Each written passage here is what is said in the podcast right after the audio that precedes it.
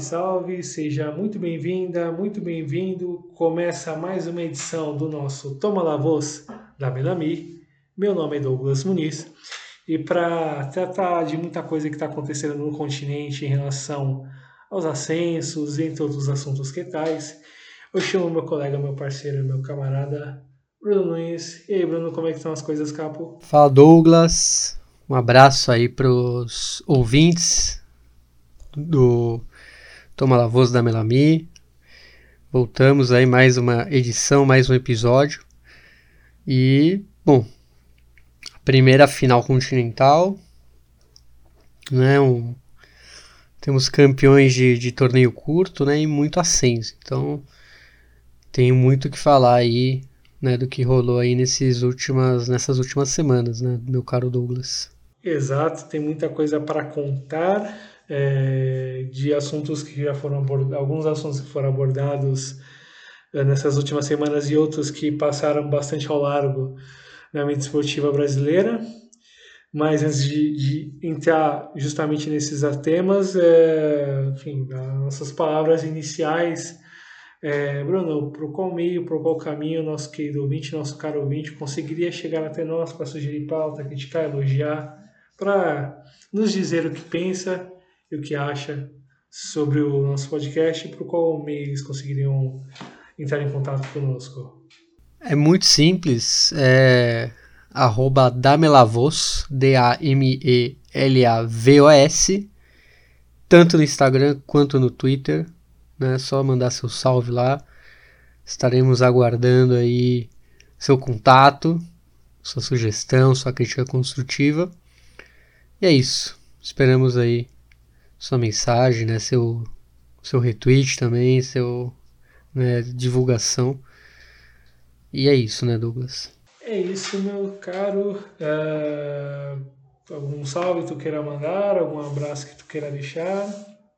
Ou podemos seguir para a pauta? Podemos, podemos seguir aí. Beleza, então falar de um campeão, falar de um campeão sul-americano, falar de Independiente Del Valle, campeão com todos os méritos, com todas as justiças, é, digamos, utilizando a frase icônica de um antigo comunicador e saudoso comunicador Fernando Vanucci, mas com todos os méritos, com todas as justiças, campeão da Copa Sul-Americana, o bicampeão, melhor dizendo, superou São Paulo com tremenda autoridade. a, a gente chegou a discutir um pouco sobre as dificuldades do que o, um jogo único de uma final de campeonato trariam, mesmo vislumbrando um certo favoritismo pelo lado do São Paulo, mas chamou atenção em boa medida a capacidade que o, os equatorianos tiveram de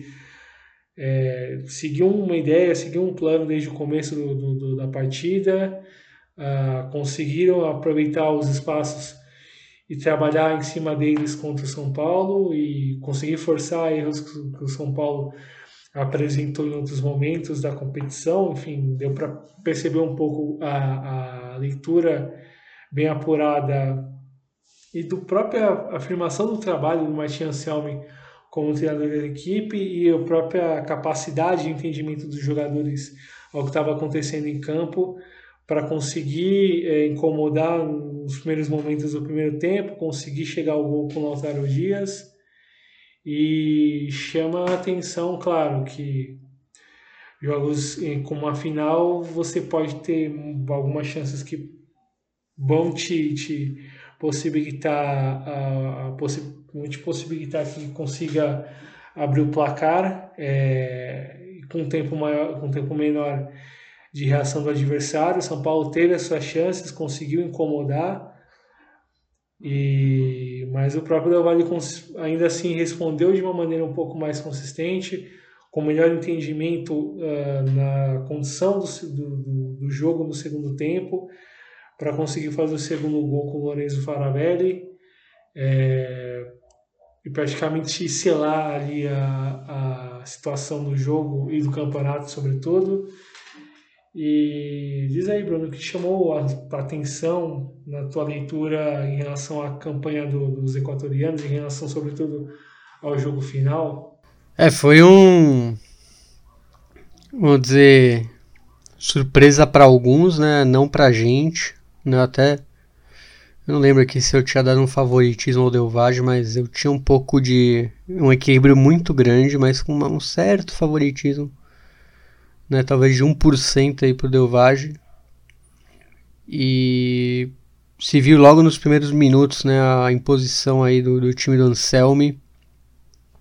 É, que acabou acho que surpreendendo até o próprio São Paulo, né, que parecia perdidinho ali no início. Depois deu uma né, deu uma dominada até o time de São Paulo, mas rapidamente depois aí no segundo tempo mais um banho do, do Delvage, né, muitos liderado aí pelo, pelos, vamos dizer, esse cérebro aí que é o Lourenço Faravelli, é, e a letalidade né, do Lautaro Dias, que como curiosidade é um, né, pelo menos até os, as últimas rodadas, não tinha feito nenhum gol na Liga Pro, né, no campeonato equatoriano, só tinha feito gol em Copas, né? Na Copa Sul-Americana e na Copa Equador. Que, aliás, o Independente Del Valle também está na decisão, que vai ser jogada agora em novembro. E, mais uma vez, o Mata Gigantes mata um gigante.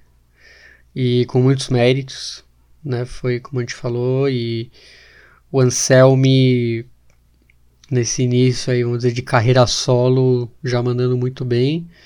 Lembrando que ele começa a Sul-Americana na União La Calera. É... E aliás, campeão invicto.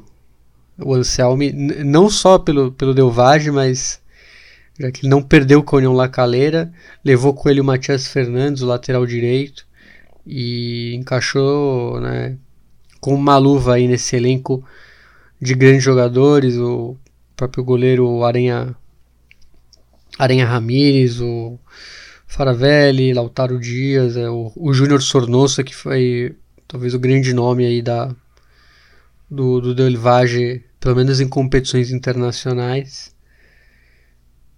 E é isso, né, Douglas? É muito merecido, é um projeto que a gente vai falar dele ainda hoje, no ascenso, por, por incrível que pareça.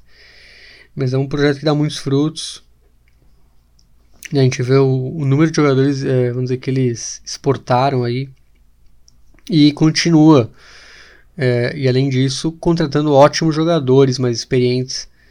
O próprio o, o Pejerano, né, que é um quarentão aí, já ganhou aí três sul-americanas, né, a segunda aí com Delvage, a primeira com o Independiente de Avejaneda, então, um time que criou uma casca internacional incrível, né, com pouco tempo de vida e já, vamos dizer, assume aí o, um papel de protagonista aí no Equador de times que tem quilômetros e quilômetros de rodagem e nunca alcançaram essa, essa glória, né? Acho que internacionalmente só está atrás realmente da Liga de Quito que ganhou Libertadores, né? E um time gigantesco.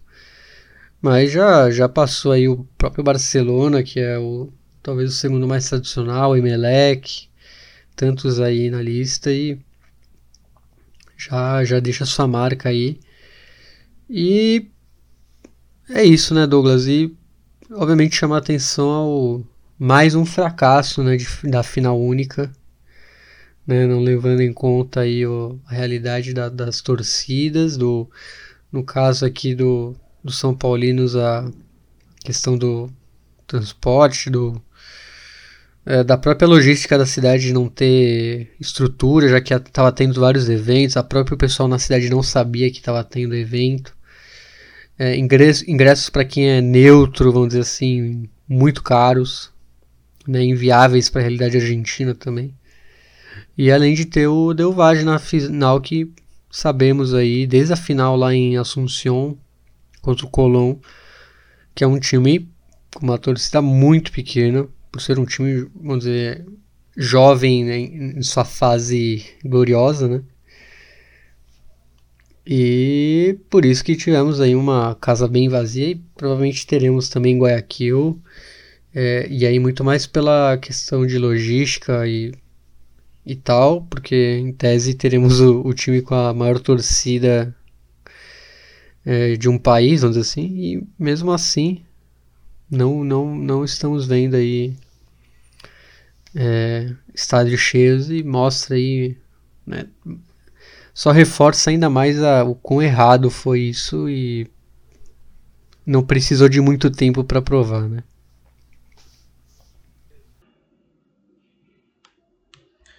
Exato, um volume gigantesco de equívocos por parte da Confederação Sul-Americana e mais uma vez representada na, no própria, na própria dificuldade de chegada de, de torcedores e, e a própria falta de apelo de um jogo dessa importância numa cidade que, que tinha muitos eventos ocorrendo, que não tem que tem clubes de futebol, que tem apelo importante com o jogo, tem uma relação com o jogo importante, mas que, enfim, para muito além do que a Comebol pensa como evento ou promoção de evento, a ideia por si só, a concepção de final única é um grande erro. A gente vai ver agora, nas próximas, nos próximos dias, a final. A final com o, o Flamengo e o Atlético Paranaense, como isso pode se apresentar em relação à, à ocupação do, do, do, estádio, a própria apelo que isso vai gerar e a, nos próximos últimos meses a gente vem acompanhando as dificuldades da própria Comebol em relação ao a, enfim, a, a estrutura local, a própria capacidade da cidade de receber torcedores, o custo de ingresso, o transporte para chegar e tudo mais.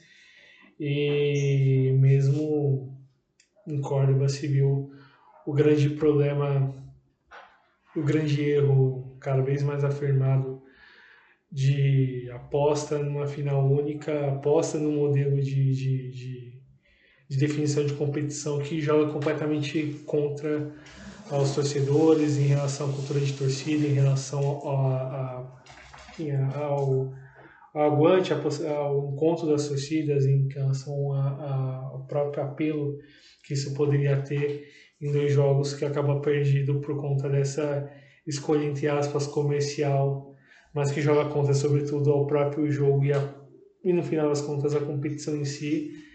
Mas, para além dessa, dessa questão, méritos totais aos equatorianos que conseguiram superar com muita autoridade cada etapa da competição, com muita maturidade mesmo, batendo Lanús na fase oitava de final, com a equipe vindo da Libertadores, é, superando com muita muita autoridade, com muita força o Deportivo Tátira nas quartas e o Melgar na semi. Ficou um pouco um debate, um, uma tentativa de desqualificar, olhar para a campanha em um tom um pouco mais é, de facilidade, por ter pego duas equipes em tese de força menor em comparação a outras.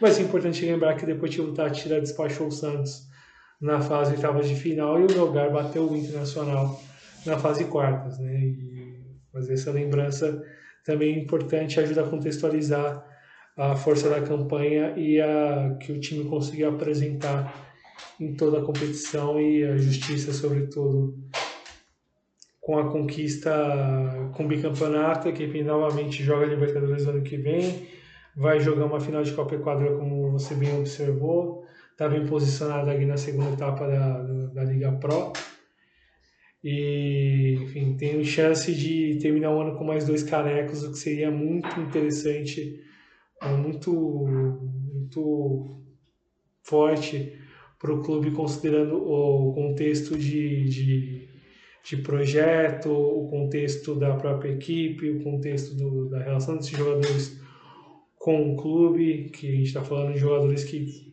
já fizeram parte de outras conquistas do clube recentemente e que servem de, de, de anteparo e de apoio para jogadores jovens dentro do projeto do clube. E a gente vê esses jogadores, alguns desses jogadores aparecerem muito bem na campanha e certamente veremos outros mais no próximo ano com a equipe jogando Copa Libertadores e enfim, vale sempre olhar com atenção o que pode vir dessa equipe equatoriana.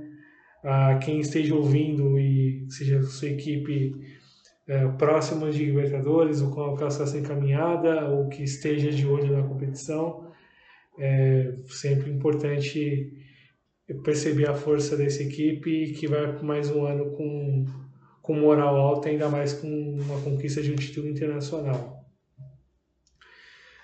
Buena de um título internacional, vamos para um título nacional, vamos o título do, do Campeonato Clausura do Uruguai. Falamos do Nacional, que após faturar o intermédio, o Nacional agora se consagrou vencedor do clausura do Campeonato Uruguai de 2022. Com isso, o caminho fica mais fácil para a conquista do título uruguaio. No clausura, o Nacional se distanciou dos dois principais competidores, que eram os principais competidores, aliás, que eram River Plate, Maldonado, Liverpool e Defensor Sporting, para levantar a taça que veio no jogo contra o Cerrito. Para lembrar que Luiz Soares ajudou e é o artilheiro da equipe nessa fase do torneio, com 5 gols em 12 partidas. Com a vitória no clausura, lembrando que não conta como um título nacional, o Nacional terá ampla vantagem no mata-mata pelo título uruguaio. O Bolsi Judo disputará a semifinal contra o Liverpool, campeão da apertura, mas caso já vença, já será consagrado campeão. Esse jogo provavelmente será no dia 30 de outubro e a derrota vai forçar um duelo ou força uma final verdadeira, efetivamente, garantida por a equipe ser o melhor time na tabela anual nas primeiras semanas de novembro, caso ocorra essa final. O que já está definido são algumas vagas. Portanto, temos Liverpool e Nacional garantidos já na fase de grupos da Libertadores de 2023, tendo Boston River e Maldonado muito próximos do, do torneio, agora Vai lembrar que a clausura termina nesse final de semana, a última rodada, e ameaçados apenas por Defensor Sport e River Plate nessa disputa pelas duas vagas restantes no certame continental.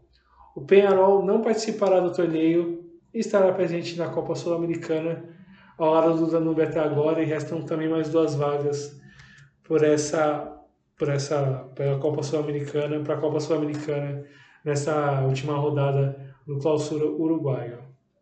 A outra zona que está definida é a zona do rebaixamento. Vai lembrar que a tabela que considera essa temporada e a anterior e é feita numa média e que acabou condenando o Albion, o Rentistas e o Cerrito.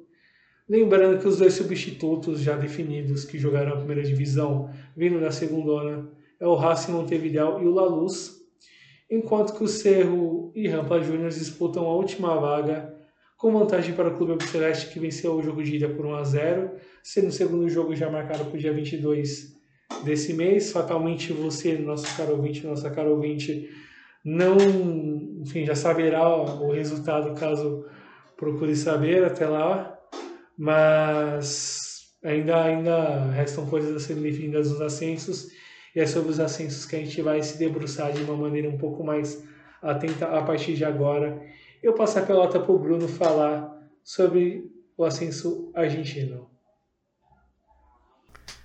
Pois é, vamos falar de ascenso agora e na Argentina já temos dois definidos, né, dois times campeões definidos nessa infinidade de torneios que é o ascenso argentino.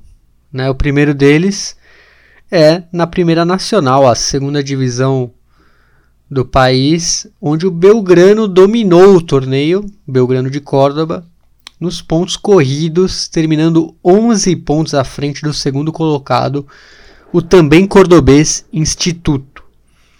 Com 17 gols na campanha e artilharia do torneio, o Pablo Vegetti, El Toro, foi um dos principais nomes aí da equipe comandada pelo Guillermo Farré, né, um também um jogador de muito, muita trajetória aí no próprio Belgrano.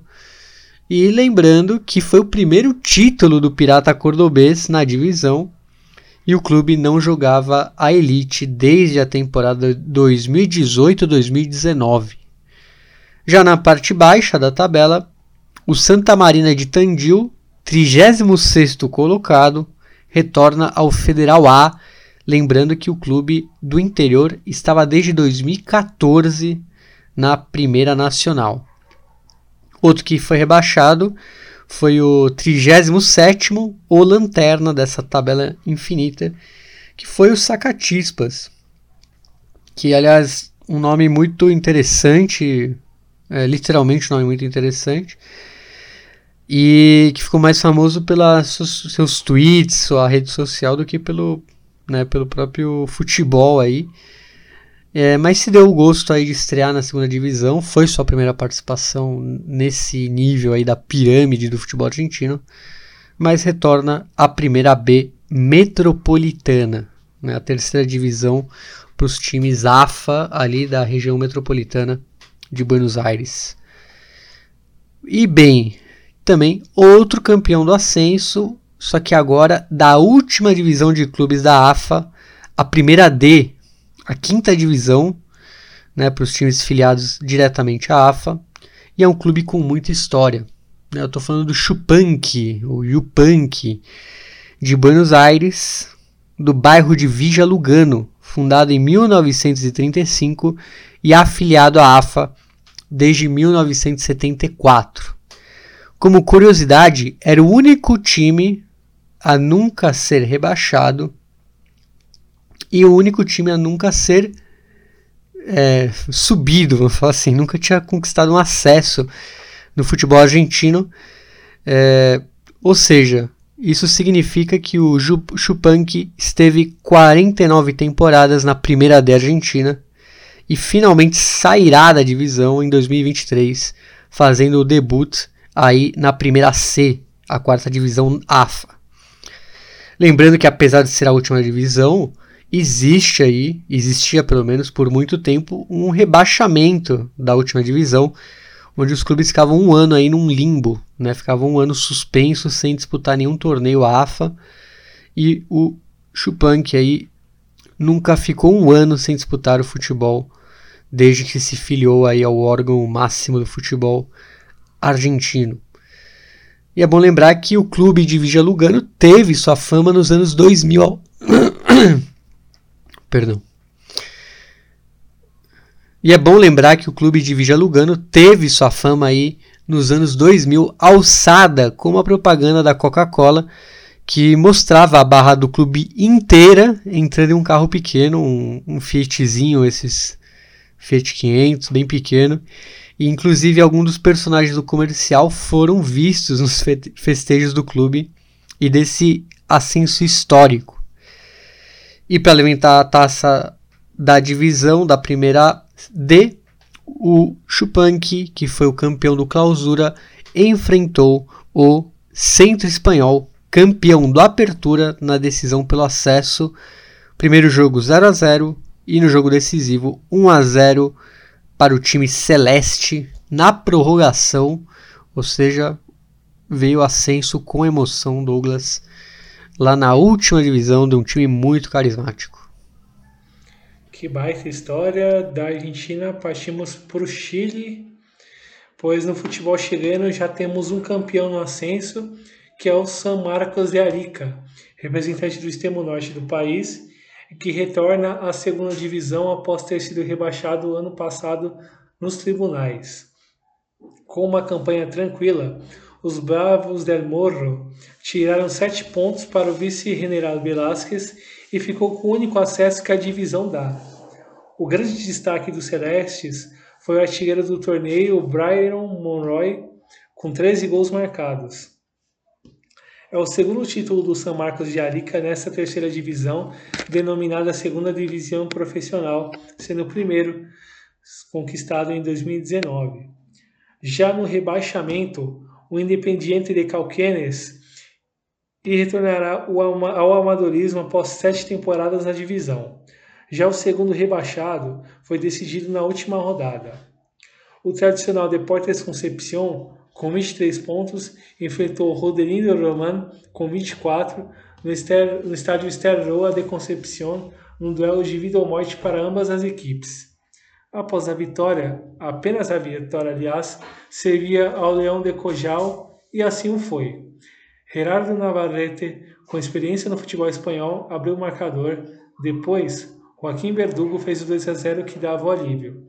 Faltando apenas 10 minutos para o final, Davi Queiroz diminuiu para o elenco da região de Santiago, mas o Comps segurou 2 a 1 e se manteve na categoria.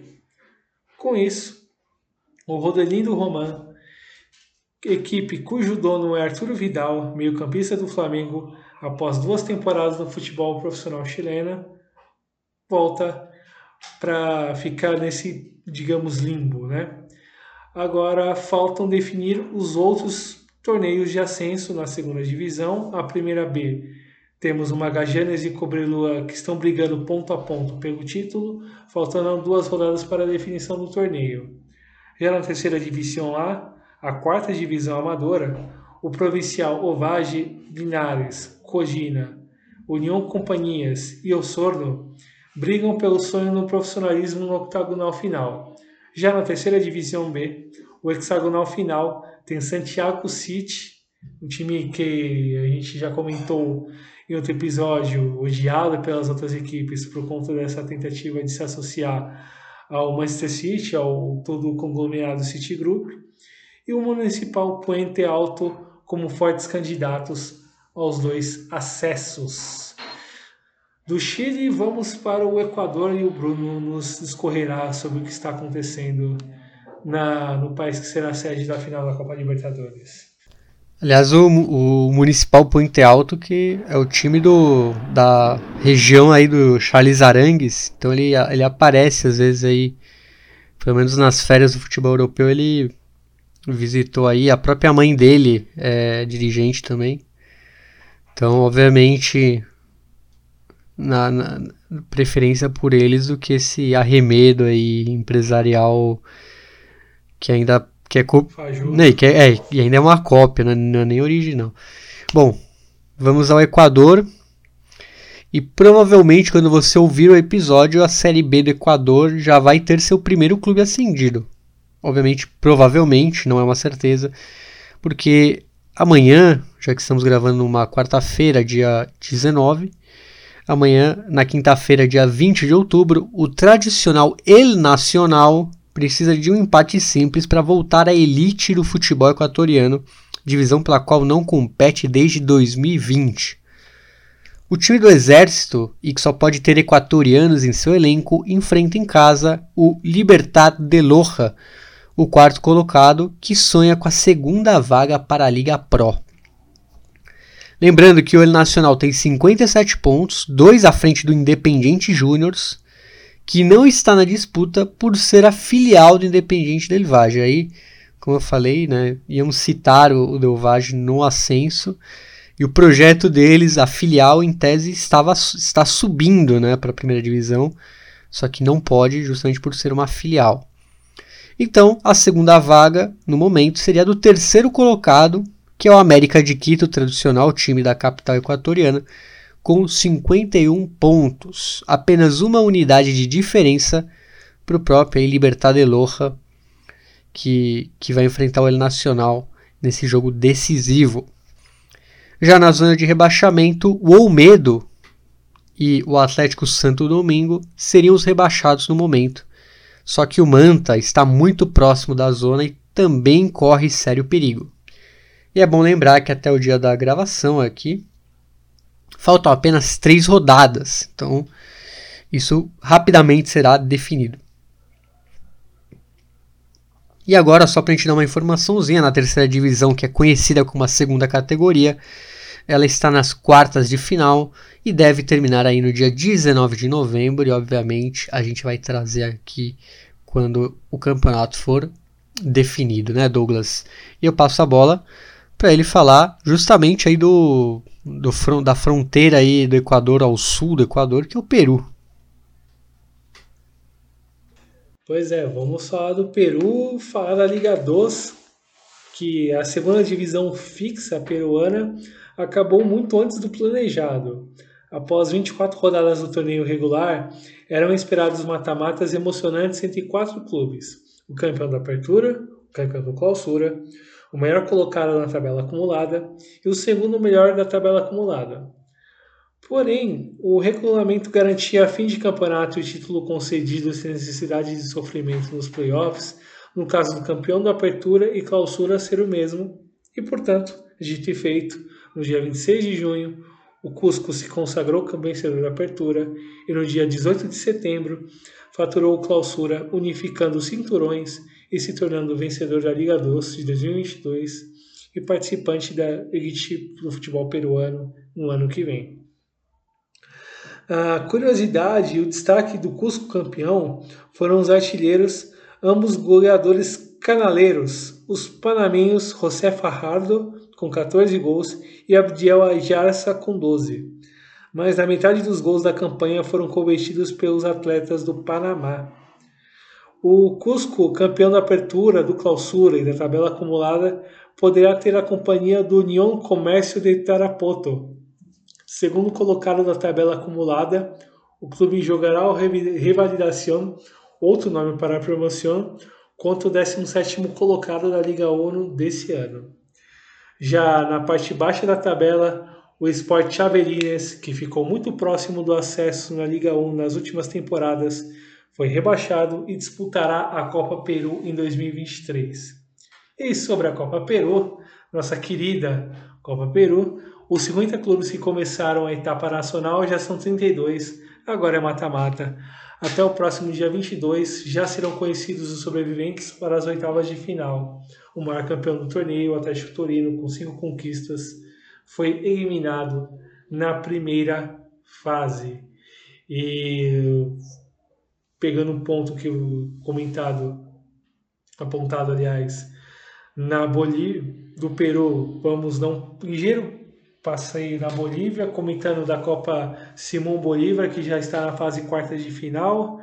É, as definições devem ocorrer nessas próximas semanas. É, ainda tem muita coisa para acontecer em relação à, matéria de, de definição de campeonato.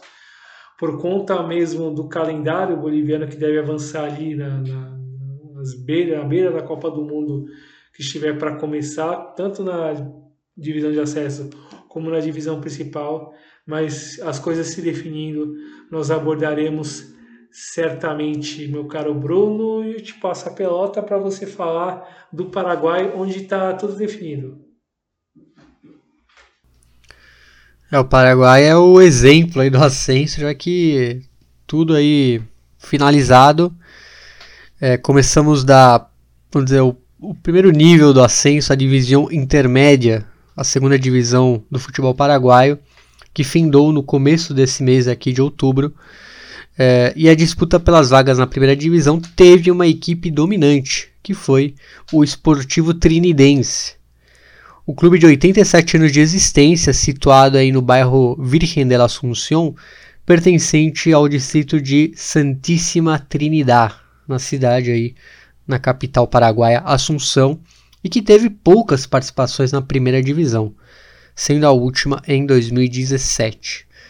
É, o Trinidense confirmou seu segundo título é, de segunda divisão na penúltima rodada, após vitória por 2 a 0 sobre o Atlético Colegiales. Na campanha vencedora, apenas duas derrotas em 30 jogos, com o melhor ataque, 54 gols, e a melhor defesa, com 24 sofridos de uma equipe que jamais ficou abaixo aí da terceira colocação no certame e arrancou para o título. Outro time que vai acompanhar o El Triqui, que é o apelido do esportivo trinidense, é outro esportivo que também veste azul e, azul e amarelo, porém é muito mais tradicional. E falamos do Esportivo Luquenho, a equipe de Luque que sofreu demais com o rebaixamento em dezembro de 2021. É, acabou aí é, teve vários problemas é, administrativos né, da torcida, mas o é, deu a volta por cima aí e lembrando que em, em dezembro de 2021 também perdeu aí para outro esportivo, no caso o Esportivo Ameliano, no jogo da promoção.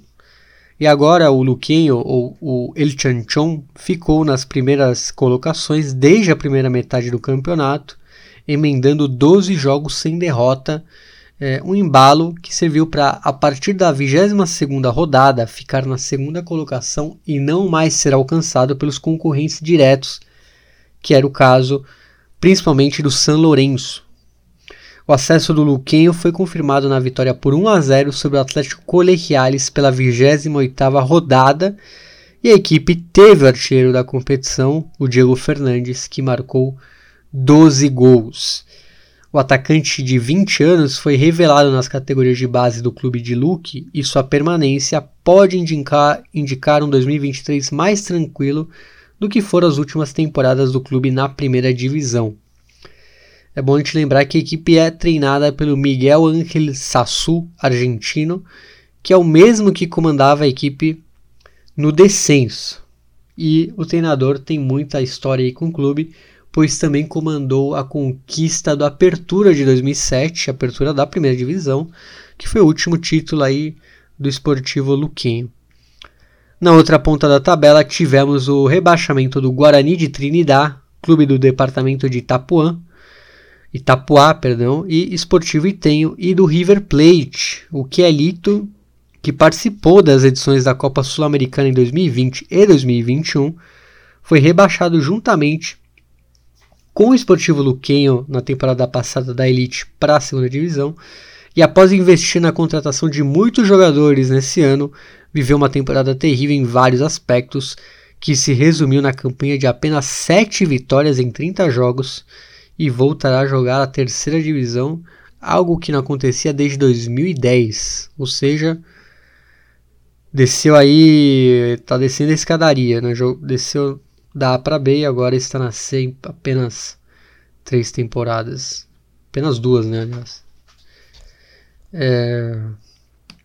Vamos mudar aqui a página, falar da primeira divisão B. É, a rodada final da primeira divisão B será definida nesta semana em que estamos gravando, mas já temos o campeão, que é o Deportivo Recoleta, clube de 91 anos de existência, situado no bairro do mesmo nome, bairro de Recoleta, que pertence à Assunção. Desde 2003 o time não joga a divisão intermédia e desde então alternava entre a terceira e a quarta divisão nacional. Um ano antes, em 2002, o time jogou a primeira divisão pela primeira vez em sua história. Nesse ano, a equipe passou por uma virada e fez uma campanha completamente diferente de 2021, na temporada passada, a equipe terminou na última colocação da tabela, porém, o rebaixamento foi definido na média de pontos somados das temporadas 2018, 2019 e 2021. Vale lembrar que em 2020 a competição não foi realizada por conta da pandemia de Covid.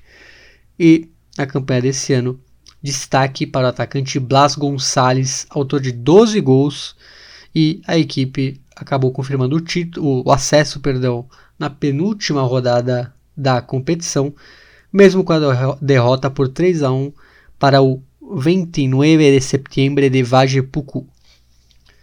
É, e o decano araguenho, que é o apelido do 29 de setembro, está envolvido em outra disputa. A segunda colocação que valerá o jogo da repescagem com o vice-campeão da primeira divisão B nacional. O Atlético Tembetari e o Atlântida são as outras equipes próximas na tabela e que lutam para chegar nessa posição. Na primeira divisão B nacional, que corresponde à terceira divisão nacional, porém é organizada pela União do Futebol del Interior, garante ao vice-campeão a chance de poder jogar a repescagem pela vaga na divisão intermédia. A competição estará está na terceira fase e deve ser definido no decorrer do mês de novembro. Ou seja, é que nem na Argentina esse caso, né? A gente está falando da seria a divisão metropolitana aí da região de Assunção, né? A primeira divisão B e ao mesmo tempo temos a primeira divisão B nacional, que é para os times aí do interior, né? Fora de Assunção. E de volta à primeira divisão B, esta organizada pela Associação Paraguaia de Futebol na outra ponta da tabela, na ponta de baixo, é, olhando para a definição dos rebaixados, que nesse ano também foi definida no sistema de média de pontos somadas nas temporadas 19, 21 e essa de agora, 2022, temos já definido os descensos do General Cabageiro de Sebajos Cué e do Fulgêncio Yegros. Ambos jogarão aí é, em 2023 a primeira divisão C. Lembrando que faz pouco tempo o General Cabageiro esteve na Elite e outro, outra pincelada sobre a divisão é que o Tembetari que está brigando pelo acesso é a sensação do futebol paraguaio por conta aí de, de ser o estar vivo ainda na Copa Paraguai. Né? Está nas semifinais, pode fazer história aí. Veremos. E para finalizar esse girão aqui no Paraguai, né, no, no Ascenso Paraguai, a primeira divisão C competição terminou no começo desse mês e já sabe quem sobe.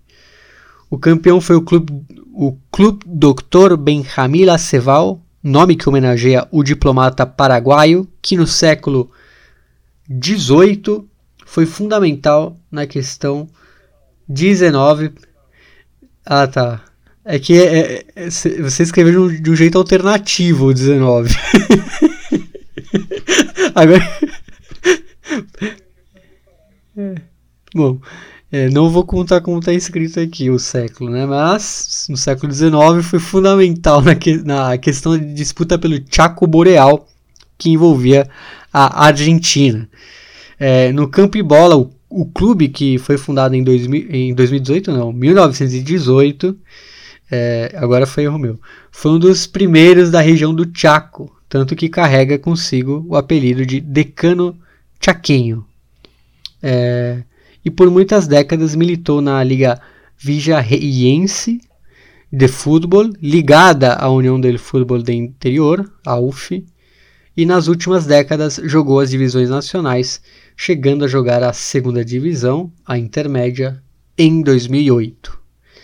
Na campanha de 2022, a equipe foi dominante de ponta a ponta Fez campanha invicta com o melhor ataque, 65 gols, e a melhor defesa, 17 apenas sofridos, e confirmou o título na penúltima rodada, após vitória por 3 a 1 sobre o General Cabageiro de Campo Grande.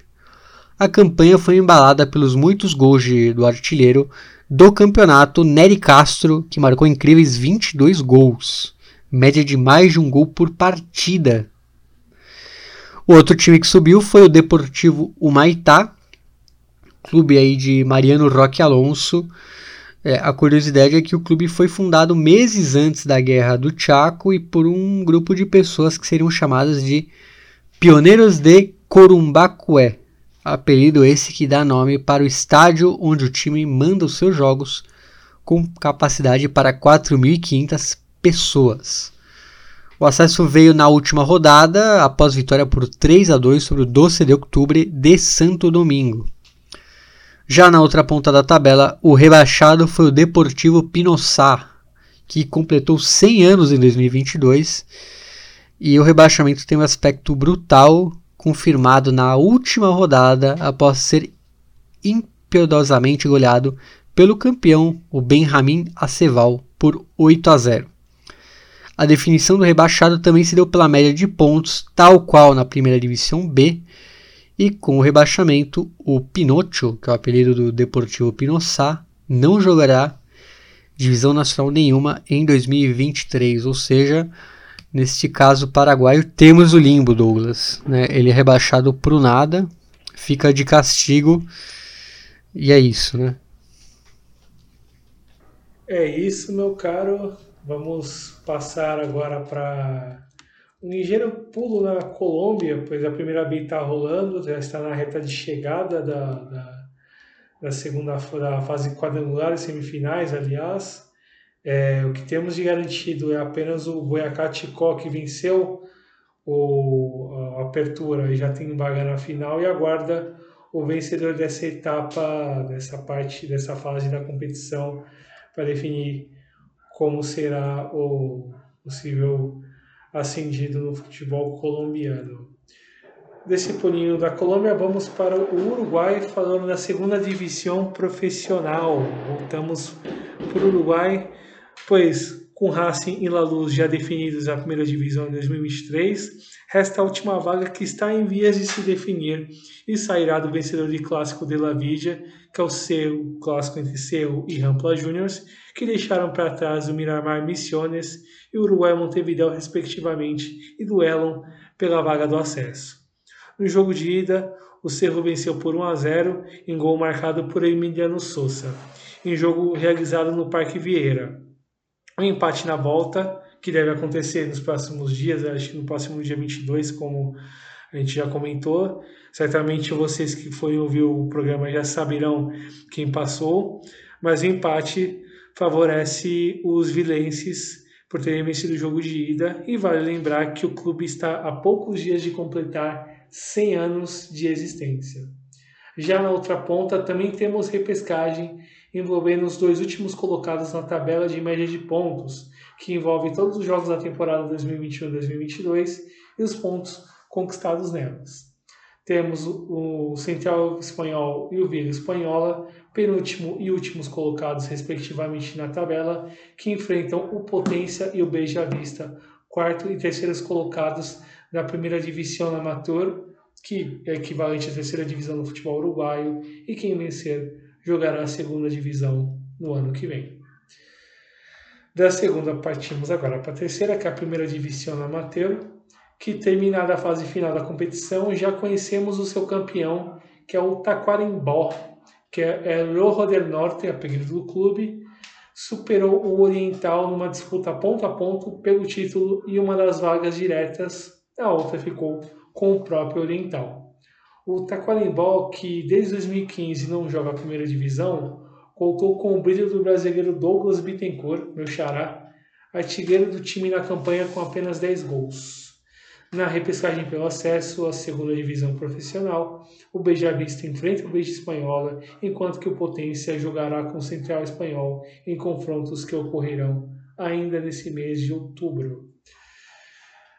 Do Uruguai, Passamos para a Venezuela e eu passo a pelota para o Bruno falar do que se definiu na Liga Fute V2.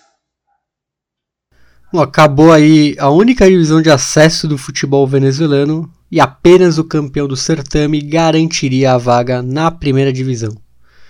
E o campeão foi o Angostura Futebol Clube, que foi fundado em 2007 em Ciudad Bolívar, é, estreou na segunda divisão em 2009, mas sempre foi uma equipe menos cotada entre os postulantes ao acesso, apesar de boas campanhas como em 2011 e 2019.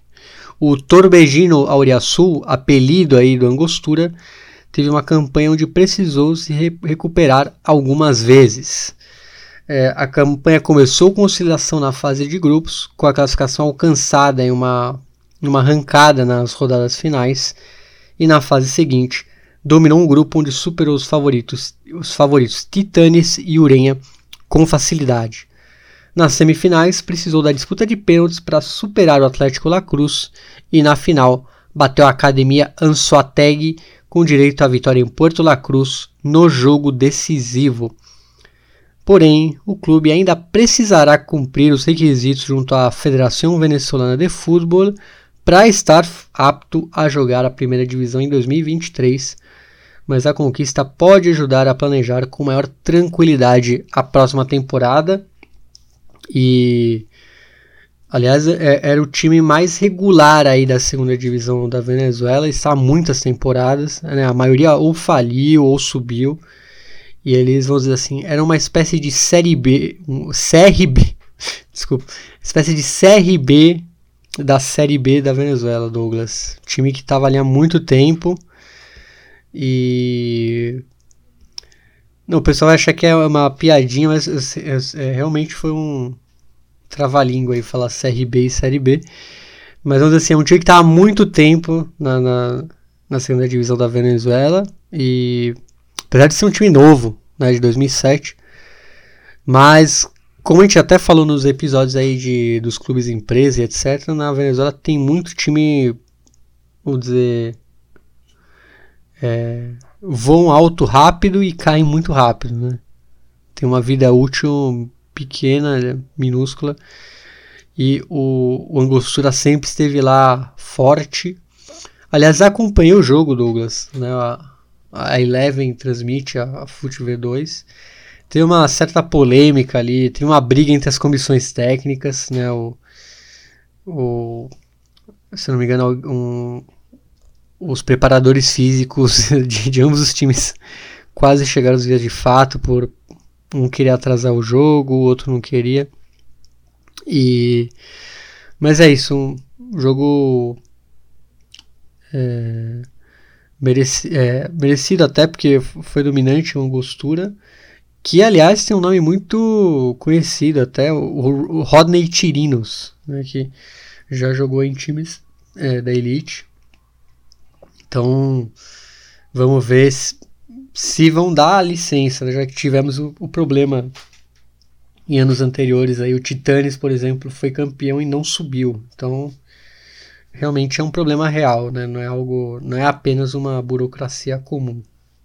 É, sem, sem falar em outras equipes que da própria primeira divisão que não puderam jogar esse ano, em 2022, por conta de problemas na licença junto à Federação Venezuelana, o caso do Atlético Venezuela e do Gran Valência, que esse ano foram desfiliados da, da, da foram retirados, digamos, da competição por não reunirem é, é, é, as, as, as, questões mais importantes para estarem aptos para poderem jogar a competição, ficaram de fora e, enfim, o, é uma situação que é ruim para a equipe que está jogando a primeira divisão, ter que jogar a por conta de, de questões de, de, de mesmo isso, de estrutura, de, de, de questões básicas.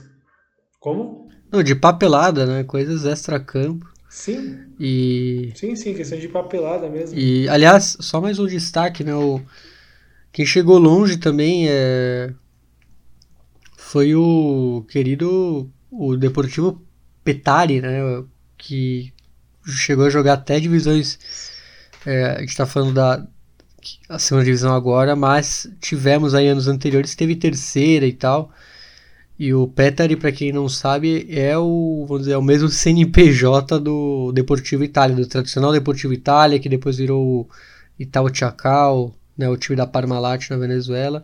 Voltou a ser Deportivo Itália, jogou Libertadores de novo e virou é, o, o Petari que acabou basicamente indo a, vamos dizer, não foi a falência, mas teve uma queda muito grande, chegou a jogar a última divisão do ascenso, mas voltou muito bem esse ano e é, tava meio, vamos dizer, meio licenciado, né?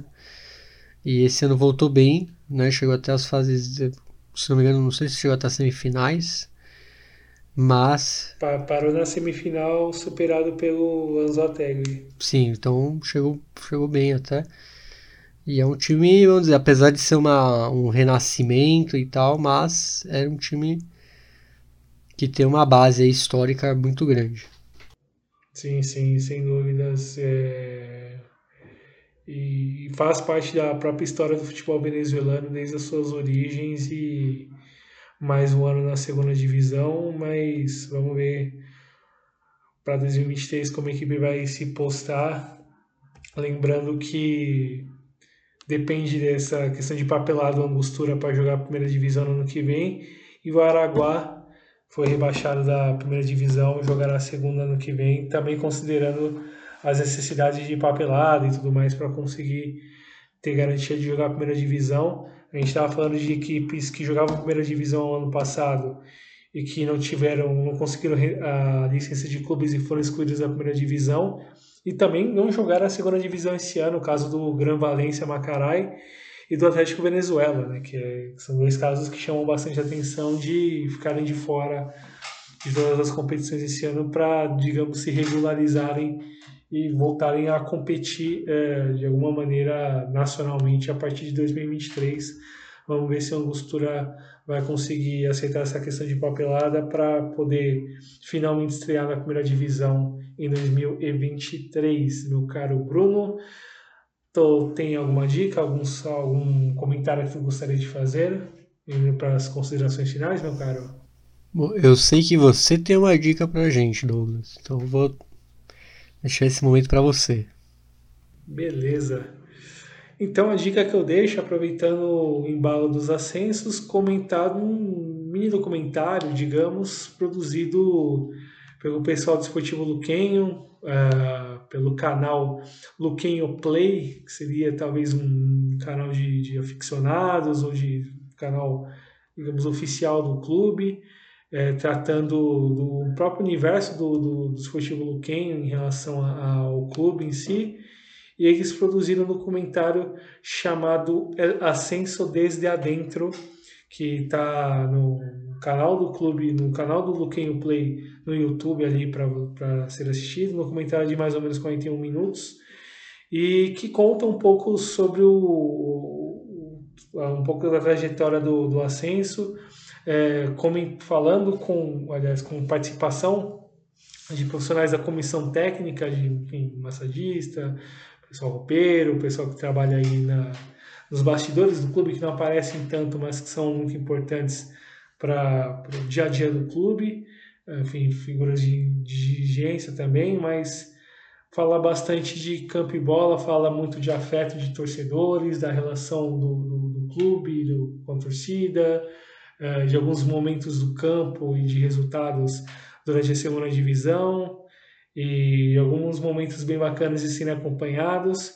e vale a pena reservar um tempinho para acompanhar. A gente vai deixar o link desse documentário é, fixado no, nas redes sociais do podcast, desse episódio, no, nas redes sociais, e linkado, linkado nesse episódio que estamos realizando, o que estamos gravando hoje, meus caros.